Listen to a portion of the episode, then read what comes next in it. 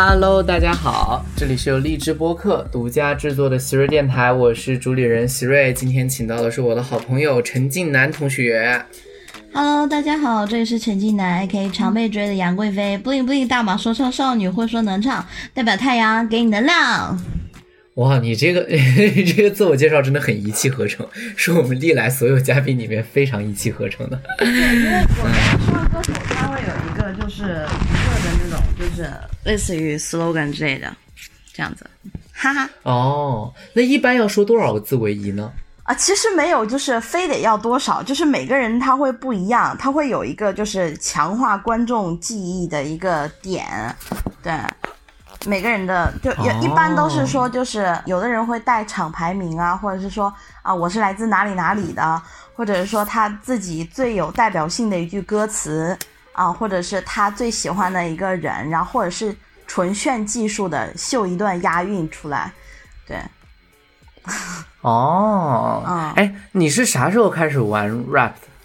我是大概我很小了，从二零一一年的时候就开始就玩这个东西。二零一一年，我想想哈，对二零一一年我多大？二零一一年，二零一一年我五岁。二零一一年你五岁，哦，二零一一年我十五岁，我在说什么？二零一一年我十五哦，岁，十五岁对啊。。那哎，那对那对，那你那个时候多少岁？我十三十三四岁吧，差不多。对，那那哎，好早啊！我那个时候都对我，我想一想，我那个年代，我对 rap 的感觉应该还是潘玮柏。对国内的话，那个时候其实，在主流市场上面，说唱并不是一个呃很流行的音乐形式。对我，我也是在机缘巧合下去、去关注到这样的一个音乐形式，这样一个文化的。对咋咋关注的？就是因为我当时的 时候，我们大家就每个小朋友都有一些就是特长嘛，就是钢琴啊、跳舞什么的，但是那个都要从小学。但那个时候呢，小的时候我的家庭条件不是特别好，就是就总想学，但是家里面没有这个经济能力供我去。然后一直到十多岁的时候，差不多了，就家里面渐渐好了起来。然后一开始的时候，其实是是送我去学街舞啊，学跳舞。但是呢，因为我就是肢体上面其实也还行，但是就是那么差那么点意思，然后就没有学学怎么明白，然后就，但是我在这个过程当中呢，我就听到了他们这个呃跳街舞的时候，这个音乐很好听，然后我就很喜欢，然后我就开始去查阅一些相关的资料，然后去关注这样的一个音乐，我就哦，原来这种叫啊、叫说唱，它是 hip hop 的一个分支这样子，然后就去了。哇，就还还是挺机缘巧合的，确实挺机缘巧合。对，但是那个时候国内教 hiphop 的多吗？不多吧？没有，那个时候国内教呃街舞是有啦，但是是没有教说唱的，所以是要自己去摸索、自己去学习的，是嗯没有地方教所。以你们那个时候听的听的更多的是国外的，是吧？对就国外的 rapper 的对，会有国外的，但也会有国内的，只不过那个时候就比较偏更小众，就 underground 的一些 rapper，就纯 underground 的那种 rapper。对，就现在，哦嗯，对，不是很多人知道就的一些歌，嗯，像 rapper，对、哦对对对。像什么？你说你说。像比较早期的，呃，幼稚园杀手啊，凤凰鸣，就是他们凤凰鸣后来去分分出来了，走地上的时候就是那个南征北战，然后，呃，还有那个满舒克啊，那个时候，但他那个时候满舒克也很、小，对，然后还有蛋堡啊，然后啊、MC Hot Dog，还有那个。嗯、像啊龙井、爽子、阴三儿，这都是我们当时听的一些国内的说唱天呐，OG。确实很小众，我当时都不知道。我对我我当时所有的对于说唱最早的概念就是，我都不确定我这个说的对不对啊？嗯嗯就是快乐崇拜，嗯，哦，是，那算是很早是两千年的歌，是很早的对歌，对对对对对对对。对他他。而且后来潘玮柏有很长一段时间都在搞这个，对他其实算是比较早的了做这个，而且潘玮柏老师是很致力于把说唱放到主流音乐市场去而且他确实做的也也很好，他有很多的那个嗯、就是一些什么快嘴呀、连拍加速啊，其实都是很技术流的东西，但是他很早就已经把它融合到华语音乐里面了。了解，哎，那你当时试着就是去最早肯定是学习这种说唱嘛？对，我有个好奇，就是别人都在唱歌，嗯你们当时那种什么表演晚会啊，或者表演什么元旦什么的时候，嗯你有开始 show off，就是给大家表现你的说唱方面的学习？哦，会啊，当然会啊。是当当时当然是觉得很酷炫。我大概上高中的时候吧，有有一个那个晚会，嗯就大家基本上都嗯在，比如说诗朗诵，然后或者是说、呃跳那种就是呃民族舞、中国舞，然后呃，对对对但我就报了一个就是说唱的那个歌。然后来来唱，然后大家都还挺嗨的，就是也，呃，他们是听过，但是没有想到自己身边的同学会做这个事情，也没有去想过说，啊、能听这种 live 的形式，而且我当时还唱的还不错，就还挺稳的，然后他们就很开心 听到，对。那你那你后来就开始走上创作的话，是多少多少岁的事儿？我其实因为说唱这个东西，就是你你去玩它，就说唱歌手一定是唱自己的词的，所以就刚开始接触的时候，其实就有尝试写一些小的词的，就是大概从一一二年的时候，就刚听的时候就试着去写，只不过那个时候还写的不是很成熟，就很稚嫩，就就你也能写出来什么一九九八年的夏天，我来到了这个世界，哎，那时的我天真无邪，每天快乐，不懂思念，哎，这种词啊，这种词啊，就很小的没有啊，还还挺好的，还挺好的，嗯哎，对他们。就是就是还蛮有意思的啊。嗯，就就一路走来嘛，你从小，然后你长大，你自己的一个一个这么一个历程。哎，这是我的第一个作品啊，这是我二零一一年的时候写的，到现在我我家里的那个旧电脑上还有这个的 demo。然后后来的时候是就说唱，它分为两个，在国内分为两个分支，一个是 battle MC，一个是 rapper。啊，battle MC 会比较倾向于现场啊，就是一些 freestyle battle 的东西。freestyle 是吧？对对对、嗯对，要根根据公还击之类的，就是类似你们打辩论一样，但是没有你们打辩论那么烧脑，那么高级。然后，然后就是呃，然后还有一个就是 rapper 嘛，rapper 就是你在就 studio 里面录自己的声音，然后歌，然后做混音啊、比较专注于内容向的输出。然后我是一开始去做的 battle MC，做了很久，很很长时间，然后一直到二零一七年的时候，才专门去搞创作，然后一七一八年的时候才才转型，从 battle MC 转型做 rapper，studio rapper。了解，哎，像这种 battle MC，我觉得还是挺锻炼人的。那个临场反应能力啊，包括现场的这个状态呀、那还是很要点儿那个的。那其实那也是个积累的过程吧？对，它当然是一个积累经验的过程，也是一个保让你保持心态的过程。因为其实，在地下赛场是非常考验人的呃心态和状态，包括你的身体，身体素质不好的话，一场比赛是撑不下来的，就是 会非常的疲惫。而一场比赛多长时间啊？就是一场比赛多长时间啊？一晚上的话，那可能要抽签呢，比如说三十个人抽签去比，然后十五，然后到七八，然后再往哦，你们一晚上要从就是要从三十强决到那个冠军，一晚上就要把这个赛果赛出呀，来。而且而且决出来的那个就方法非常流氓，就是是通过呃双方就是嗯啊，这是我左边的，给点欢呼和手，底下有人就喊啊、然后右边的欢呼哪边声大哪边晋级，就这么简单。啊，我还真想问你们咋晋级？现场听欢呼声对，听欢呼声和尖叫声，还看他们的手的数量，然后然后晋级。对，哇，但那个互动性肯定很好，互动性很。强，互动性很强。因为像平时就是在我们 battle 的过程当中，为什么说非常考验心态？比如说就是打辩论的时候嘛，是不会，比如说你说一个点，大家没有 get 到，大家不会马上去去去轰你下去，还会认真听你讲。对吧？然后只不过你讲好了，大家会给你鼓掌。但是 battle 不是的，讲一个他们 get 不到的点，马上就会虚你，就会轰你下去。哦，因为不是因为辩论赛有规则，观众不允许虚，因为你虚他也得把三分钟说完，你知道吧？就是说他那个三分钟，就是你今天再讨厌他也得给他机会，哦但你们是随时中断的。对我们也有规则，我们从就是就是人道主义上面是不允许虚的。但是大家就是想，就是觉得不想听，想让你赶紧下去，那他就会虚你，就哦，就喝倒彩。哦，那真的很很对，很汹涌的反馈啊！对呀，很汹涌的反馈。对呀，对呀。而且我们提前是不知道对手会讲什么的，我们也没有特定的说一定要去讨讨论的一个东西，就是临场听到你听到对方讲什么，马上就要去打还击。然后你看到对手今天的，比如说穿着啊、穿搭，或者是他的讲话态度方式，马上就要做攻击。你提前对，就是你们有很多人身攻击的东西，我觉得心态上也很需要。对，因为我们辩论毕竟打来打去，不太可能到人身攻击。基本谁先说出那句“你怎么会这么想”问题，他就输了。你们就是都是因为最早，我觉得好抓词的地方应该是最外在的，才会在针对内容。基本上最早就是先抓外部的一些。对对。天呐。然后他们会在就是。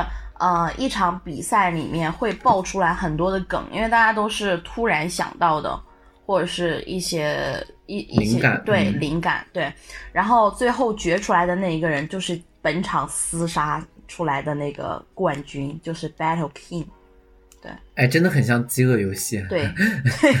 真的是这样子，然后他可能会拿走奖金啊，然后会有很多人喜欢。还有奖金啊？对，但是很少。他可能当时地下赛场的比赛一场的话，可能就呃一两千或者是几百块。哦，你拿过没？我我拿过啊，当时的时候是在长春赛区拿了一个冠军，然后拿到。拿到钱，拿到奖金，然后就当晚请。哎，你们这个请人吃饭，当晚请我好朋友们吃饭，全部吃，全部请，全部花掉。你们这个真的很像辩论，对对对，一般都是这种，就是最后拿了冠军还亏本啊，因为奖金太少。全部请。但是但是真的很像辩论，很像辩论，辩论也是各个赛区，然后要打，对，打出来之后再那个。笑死我了！对，但是我觉得，因为我去年的时候有去，就是浅薄的去体验一下，就是呃辩论这件事情啊。因为我本人也没有什么文化，就是我觉得还是有差别的。没事儿，大部分的辩手也没有什么文化啊，他们连押韵都做不到。不是，我是真的觉得，真真的觉得差很多，就是。呃，因为其实我在 battle 的过程当当中就已经比较注重内容和就是价值观了，但是它毕竟会很少，大家主要还是听一个，主要是听个热闹，感觉，对对，听个感觉，对，听个氛围，对对对。但是但是辩论是真的要花很多的时间和精力专注于你自己的辩题，然后要去呃。就是以各个方面去考虑，比如说啊人文啊历史啊，或者是对这个社会的一些想法、一些美好愿景，要从各个方面去考虑它。就我真的觉得是要更难的，是更深度的思想上的博弈，所以我觉得还是有差别。对，有差别。哎，那我问你啊，你最早在就是听歌写的时候，最早套词是？就是最早应该还是模仿的阶段，应该还是就是把别人的曲子拿来谱自己的词吧？对，有这个阶段。对，拿别人的一些 inst 一些 beat，对，然后写自己的一些小词，对。对，这个以前我们都干过嘛，就是把别人的那个里面换一些歌词啊什么的弄一弄。但我们不知道，因为那个时候不懂曲。那你后面是单独去学，就是学了这个 beats 是吧？没有，我是没有就是编曲的能力的，但是我会渐渐的去学一些，就是编曲的一些，比如说专用的词啊，或者是一些知识，这样方便跟我的编曲老师沟通。对，因为其实对对对对对，rapper 的话，纯纯 rapper 的话，他是不需要有编曲的能力的，但是会需要有你有很好的词的能力和你编排 flow 的能力。也就是说，作曲的能力，然后还有就是你要编自己的一些旋律。那其实编曲是要呃更难的，比如说要设计一些软件啊，一些就是电脑上面的一些专业知识啊。我这个我不太懂，对。但是呃，如果要是一个优秀的 rapper 或者是顶级的 rapper，他是一定要掌握编曲的知识的。这样的话，不管是自己做还是跟制作人老师做，都会让自己的作品更好，就融合度会更高。哦。了解了，所以你那那最早写词的话，我觉得还是有点难啊，因为写词的话，像你们好像后来我渐渐了解到什么单押、双押，就你们最早开始就是在这种押韵上面，对啊，就是就是你你是怎么探索的？嗯，其实一开始的时候，我就是 freestyle battle 出身的，所以我没有把押韵当成一个很重要的东西，我就只是就是呃正常的去说唱，我想到什么就去说什么，就仅此而已。但是，嗯，后来专注于作品的时候，反而会越来越专注。技术流的一些东西，就是这个押韵，因为实际上它是舶来文化嘛。那老外去去唱说唱的时候，他是根本不 care 这个押有没有押韵的，他就只是为了唱的顺。还是我们就是呃，我们中国人玩了这个说唱了以后，才去研究出来说单押、双押、三押、四押这样子。那其实只是为了听起来更顺、更呃好听度更高而已。它其实是。嗯，说白了就是问题不大，跟你想表达的东西它不会有有什么关系，就就是你为了听起来顺，听起来顺耳好听，大家能愿意听，能听得进去而已，就这样而已。哎，这个更难哎，因为你这么一说，我突然想起来，像像外文的话，它本身就是呃表音文字，对，所以它好押，对，它好押。中国你为了表达意思的时候，很多时候你就得为了押韵的话，非得换词。不一定画的好，对呀，所以才会才会有很多就是刚一开始玩的小朋友，然后他为了押韵而押韵，反而丢失掉一些本来的他想表达的东西，然后就导致说他上句前门楼子，下句胯骨轴子，就根本不搭嘎儿。哦，有有有，对你都不要说小朋友，有一些成名歌手的歌，一听为了押韵，都都很明显的有一些凑韵脚啊，或者是说一些不知所以的东西进去。嗯，但是其实是这样的，就是押韵，就是因为毕竟入乡随俗嘛。既然这个舶来文化已经到我们国内了，被我们玩了，那它就有一个专门的品类，有一些它会专注于韵脚的这样的呃 rapper，他会专门出这样炫技术的歌，就是。他他这首歌内容不重要，他就是要炫他的押韵。嗯，这就是跟一个文字语言艺术对，就是语言艺术家一样的感觉。对，没错，就得做一个让他感觉打磨的非常韵脚什么非常流利的这样一个，然后最好里面有三押四押，对吧？对，都全部都押上。对，天哪，就是就跟作诗似的啊。对对对，就是炫技。对他后来已经成为了一个分支这样子。啊，嗯，对。了解了，那我还真的觉得写起来还蛮有意思的，嗯。然后，嗯，还有呃，一开始的时候，其实这个也不是从呃刚来的时候就有的，一开始国内也也不太注重，是从大概一零年、一一一二年的时候才开始有的啊。然后到一五一六年的时候，这个就已经就是押韵就已经成为了就是一个。必备的条件，做说唱的必备条件，因为那个时候有一些国内兴起的呃说唱歌手，他们很注重这个，比如说呃贝贝啊，然后还有那个谢帝啊，啊他们会很注重这个。然后因为这一代的说唱歌手引领的这个风潮，所以这个押韵就成为了一首说唱的必备的东西。了解，嗯，哎，但是我觉得哈，像你们的作品里面，其实也是什么事儿都可以写的，当然，就是小事儿、大事儿都写，嗯，对，但是还是有很多作品它有那个，就是也有批判功能，嗯，对，对你一般的创作的灵感来源主要是哪些呢？嗯，我创作的灵感来源基本上是源自于和朋友聊天吧，就像我们这样子去聊天，就可能，但也可能是面对面的，或者是也可能是打电话的，就聊一些比较深度的东西吧。就可能是他最近发生一些事情，或者是他感知到这个世界的一些事情，然后我们进行一个聊天，一个 deep talk，然后我们就会，我就会通过这场聊天，我自己获得到什么，然后我就会觉得。有一种 莫名其妙的音乐人的责任感，我觉得当下的年轻人需要我，我就会把我的这种感悟，对我要把它写到我的说唱里面，写到我的作品里面去，给更多人听到，去分享我。哎，这个对，这个是一个方面。但上次我看你的创作，是你脑子里面有一个关于某一个主题的一个想法，对对吧？对，然后你就拿着这个主题到处跟人聊，这也是一种，对，嗯，没错，嗯。是这样子的，对，这种也也也还蛮有意思的。这种很像我们拿了一个奇葩说辩题，然后我觉得 开始广泛的去问一问。嗯，是这样子的，因为有的时候是我自己有了一个关于一个主题的一个想法、一个构思，但是我需要去更丰富它，就是我我要让我这个作品变得更有深度。就是说，既然我专注于这个话题了，可能是当下大家比较关注的话题，或者是我自己想去，那我总得把它做完成吧。我不能，我不能就。就是我本来还不懂，然后我瞎说，然后就是我说的也不对，然后大家听了就可能会被我误导呀。因为毕竟现在作为一个公众人物来讲的话，我身边有很多的粉丝，他们年龄很小，可能自己的三观还没有完全确立。那其实我是需要给他们起到一个就是良好的带头作用的。我我我不能不懂得瞎说。就如果我去做一个呃话题一个主题的歌，那我希望我能做明白，然后再跟他们分享这样子。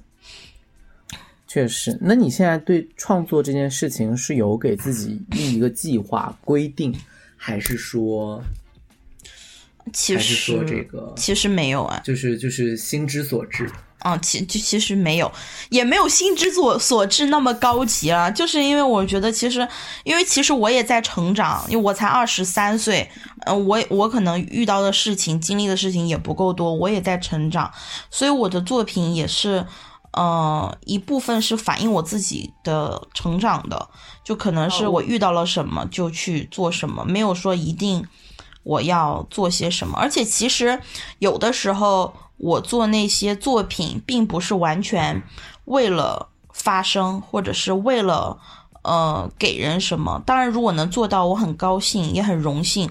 但其实更多的是以我自己的一个视角去记录我的生活，包括跟我朋友的一些聊天、一些故事。对，哦，那还行。那这我觉得整体来说还是还就是我想要什么没有。我觉得创作压力是这样，就好比我今天非得写个什么，嗯我觉得那就有点累。但是如果还是我想要表达什么，就会相对来说好很多。嗯，对，基本上是这样子。而且其实我基本上每周都会有保持创作的习惯。我之前是每天，但是后来因为可能比较忙，然后或者是也没有那么多时间去感悟生活、感悟人生什么的，也没有什么灵感，就也不逼着自己去写。然后我会每周抽出一点时间啊，去就像周记一样。日记、周记一样，我最近对什么事情有什么想法了？它可能只是啊，今天下雨了，我形容下雨，然后大家在街上的状态，可能有人在蹬着三轮车，有人在捡废品，有人把废品遮起来，然后有人在送外卖，就只是这样的一幅场景、一幅画面而已。哦，对，挺好的。就是我觉得有创作的积累习惯还是好，我就没有。你没有吗？所以我每次创作都必须是，就是必须是命题作文，然后也就很累。就是我每次拿到一个题之后，我就是现写，哦所有都是现写。哎，其实其实我很爱做命题式的东西，真的，我其实很爱做命题式的东西。嗯，因为我会我会很喜欢，就是那种嗯，因为他其实给你命题，就代表说他已经有一个规则和规定，说你就要按照这个去写，就给你一个框框了，对吧？对对对对对对，就是相对来说确实就有个方向感吧。对啊，嗯，但是我会更喜欢说，我能不能去挑战一下它的这个规则，它的这个框框。嗯嗯，了解。对，就是我还是在这个框里，但是我贴着框，因为我之前呃在那个我们之前那个比赛里面，真的就有一个命题式的作文，就不是作文，命题式的创作，而且要求是创作嗯。必须要在八个小时之内完成，你的词词曲、flow 编排、demo 什么的，要在八个小时之内全部出来，然后。好难啊！我就、嗯我当时就好喜欢这种感觉，然后呃，当时我挑的主题是，假如我还有三天生命，就从四个主题里面挑一个写，然后我是挑的这个主题去，然后我看大多数人都在想说啊，假如我还剩三天生命，怎么怎么样，怎么怎么样，但是我就去把它，我觉得这样子有点无聊，我就去把它换了一个视角，就是倒推了一下时间，就是我的时间是我已经在我已经去世了，然后我在棺材里面，然后放了一段录音，刚好就是我这个歌，然后去跟大家讲述我在这个三天，我在知道自己临死前的三天里做了什么。呃，就这个视角会很独特嘛，然后就它场景是一个葬礼，描述一个葬礼的场景，然后我跟大家讲说，那我就要先走喽，我跟你们在一起很开心，然后希望你们不要为我流眼泪，大家要多珍惜时间，面对自己喜欢的人和爱的人要多去表达，做错的事情要及时道歉，就大概是这个感觉，类似哇，画面感会更我觉得你强。还是属于对对对对，对就是真的在创作上的想法非常丰富的。就破题吧，我觉得，我觉得其实对对对这个跟这个可能跟跟创作想法有关系，跟性格也有关系。因为大多数人都是会按照规则去做，按照按照这个给到的呃条件去做，但是我会想办法能不能把它这个破掉，就是 打破它的这个规则。但我依然是是正向的，然后依然是没有脱离脱离这个框框太多的。我能不能打破它？哦，我会尝试做这种事。我感觉到你，你就是在聊这个事儿的时候非常有乐趣。对呀，就就对对对对，就还是喜欢创作。我觉得就是我跟这么多喜欢创作的人聊天的时候，我能够非常明确的感觉到，就是他们觉得这个事儿还是就是不写手也痒，然后写的时候还有自己的很多想法，就是觉得就是我的习惯是怎样，我的步骤一般是怎么样，然后我我会为此而感觉到有成就感。这是个非常好的一个就是旺盛创作生命的标志，在我的眼里面啊，就是它是一个非常好的状态。你现在巡演吗？巡演吧。呃，现在是比较接一些音乐节多一点，音乐节或者是一些活动，对，多一些。哦，我还以为你会定期去一些地方，就是做一些巡演啊，比如说就是一年来回这样。嗯，会有一些安排吧，但是今年公司的就这这个就跟公司经纪公司的的的的事情了，这个我就不考虑。安排有关了。对对对对对，嗯，还是比较专注于作品去做歌，但有的时候可能我写了之后，嗯呃没有发，但是我还是一直在创作。对，嗯，对，因为我刚才听你这个创作的过程就非常好，我很少就是。呃，基本上除了就是我都是任务摆在眼前开始写东西，很少自己去有哦。我你这么一说，我也有，我自己的所有表达欲都在朋友圈了啊，就是就是，对对对，就是很少有这种就是把它变成艺术作品的这个感受啊，就是我要我要记录一些什么，也不一定要发表出来的这个感觉，嗯，因为其实我觉得我在我的所有的一些比较。嗯，敏感呐，我的那些温柔啊，都放到我的作品里了。因为我日常的时候真的还蛮粗线条的，也也挺吊儿郎当的，就那种人。所以我的这些呃比较细腻柔软的地方，都会放到我的创作、我的艺术作品里面。对，有一个恰如其分的分法。哎，前不久又上热搜了。前不久哪哪一次？哪一次？我怎么这么？他不是星辰大海。哦，对对对，他不是星辰大海。啊，太好了，是因为说很很很凡尔赛，对对对对对，就是很多次了啊，对对对，也没有很多次，也也没有很多次，但是这次是今年第一次因为作品而上热搜，我很开心，我很快乐。对，这是一个很好的作品来的。聊聊这个作品，当时是，就是我们当时吃饭的时候，你是不是聊的就是在说为这个作品的筹备的事情？喝酒，喝酒，喝酒，吃饭。啊，喝酒，喝酒，不是这个作品，但但是我我推翻了我原来的那个，就听你们给我讲了那个到底是怎么回事之后，我推翻了原有的，然后用一些，然后去去放到了这个作品里面。两怪，我是说有关联，我是说有关联，对对是有关联的。是有关联的，但是我，呃，因为当时我们讲的时候，就是你给我讲的就太深度了，我觉得放到一个说唱作品里面难度很深，就是在很短的篇幅内把这个东西讲讲清楚，它到底是怎么回事很难，所以我就只只用了一一点点一一些些放到里面去。对，因为作品上热搜，大家都都觉得很好，我看都不只是微博，就是 B 站什么的，当时都是你。对我很开心啊！其实这也表这也表示什么？就是当下的年轻人他会有共鸣，表示他有真正的这样的困扰和烦恼，所以他才会觉得有共鸣，他才喜欢。对，对，还没有听过的这首歌的朋友们，真的要去这个。听一听啊，我是非常建议的。嗯，谢谢大家。当时的时候，其实啊，这个也是命题式的，就因为它其实是啊，对，它是命题式的，它是给到了一个你的，哎，也不算完全命题，半命题吧，就是给到你一个歌的原曲，然后让你通过原曲去改编它。哦，对，然后它原曲是那种就是很梦幻、很浪漫的一首歌。呃，叫叫星辰大海嘛，是黄老师的作品。然后我就用他这首歌的呃 hook 的部分，呃，做了我这首歌的 intro 和 outro。然后里面的部分是重新编曲、作曲、作词、作曲，然后重新做的。对，星辰大海我听过。对对对对对对，对，嗯，哦，哎，这这最早这个想法是怎么从何而来？这是命题作文，但是你最早那个想法是从何而来的呢？就是什么事件触发了你？嗯，其实是因为我，我当然我很喜欢他原曲的作品，就我觉得浪漫的爱情，然后就是是每个人都想要的，包括我也很想要。但是在追逐爱情的过程当中，我们是不是一定要去妥协一些东西呢？还是说我们必须要改变自己一些什么才能得到呢？是不是是不是这样呢？因为我身边的朋友，包括我自己本人，都会遇到这样的情况，就是说，在一段亲密关系当中，然后对方一定要说你哪里哪里不够好，你哪里哪里，嗯，我觉得你可以更好啊，那我是为了你好啊，对啊，那其实，在这个过程当中是让你进步，你们在进步，但是。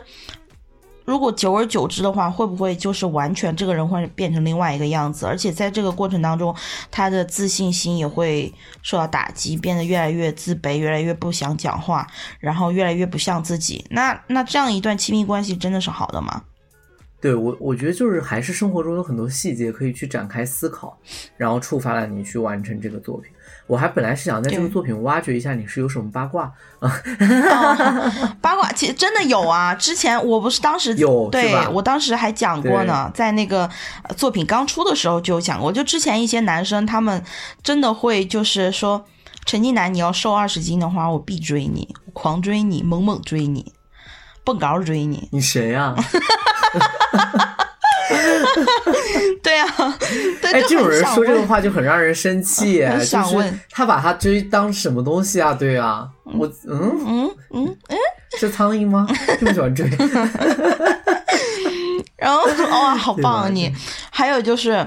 嗯，或者说你不觉得你穿这么奇怪的衣服？它指的是就是 J K 一类的，就是洛丽塔。我看过你穿 J K。啊，对呀，对呀。嗯，对对对。嗯嗯，你不觉得你穿这么奇怪的衣服就很不像正经人吗？不像从从事正经职正当行业的人，你不觉得你应该穿一些更得体的衣服吗？啊，嗯，这我就要批评他了，他 他才知道你不是从事正经行业。刚刚知道，刚刚知道，你刚刚知道是吧？对，然后说你不觉得他是正经行业是什么？好奇怪哦，他的正经行，他对正经行业的理解是什么？正经行业之呃理解，他可能就觉得呃，就是呃，教师啊，医生啊这种的。正经职业，那我确实是不正经职业，确实不是正经职业，我也不是，笑死，真的是，嗯，还还有就是一些更刻板的印象，就是说，嗯，你真的会有男生喜欢你吗？或者是说，你的那个口红画的那么深，像吃了死小孩一样呢，你为什么不画那种就很看起来女生很清纯的、很很干净的那种妆呢？我不敢相信还有男生跟你说这种话。连口红色号他都能关注，我之前一直以为关注口红色号男生只会是 gay，我很难相信直男会说出这样的话。就是就而且他对他甚至开始加入他的审美评判，就是这个。好悖论啊！他就关注到了口红色号，甚至觉得自己是在口红上面可以发表点评意见。嗯，然后还，天哪！我觉得我真是受不了。不过我觉得大家应该都知道你性格是什么，怎么还会有男孩子跟你说这种话呀？他就觉得说我这样子是为了你好，就想跟我更拉近距离，让我把他当以为哦，甚至就是一般人，我一般人我还不这么说，对吧？把你当妹妹才说这个话。嗯，哎呦，这话好恶心，我真听不下去了。天呐，我脑袋好痛。啊，就是 嗯，怎么说呢？这种人一定是还没遇到我。哎，那如果你遇到这种人的话，你会怎么样呢？我会当场怼你，当场怼吗？还是你后来通过作品怼？我当场也怼呀，但是我反而我会不，我当时没有怼，我当时会觉得，哎，对吧？是吗？我是不是？他说是真，这事是真的吗？我去思考一下。哎，他说的特别真实，特别真诚。就好像你真的不太行，你真的说句实话，你确实是那种感觉，你明白吗？啊，我我我一般是当场怼我，我就是我不太可爱的地方，我当场怼，然后而且我是那种，嗯，就是哪怕他说的不是我，但如果我在现场，哦，比如我们坐在一个地方喝酒，嗯，然后他说周围的一个女同学怎么怎么样的时候，我也会怼。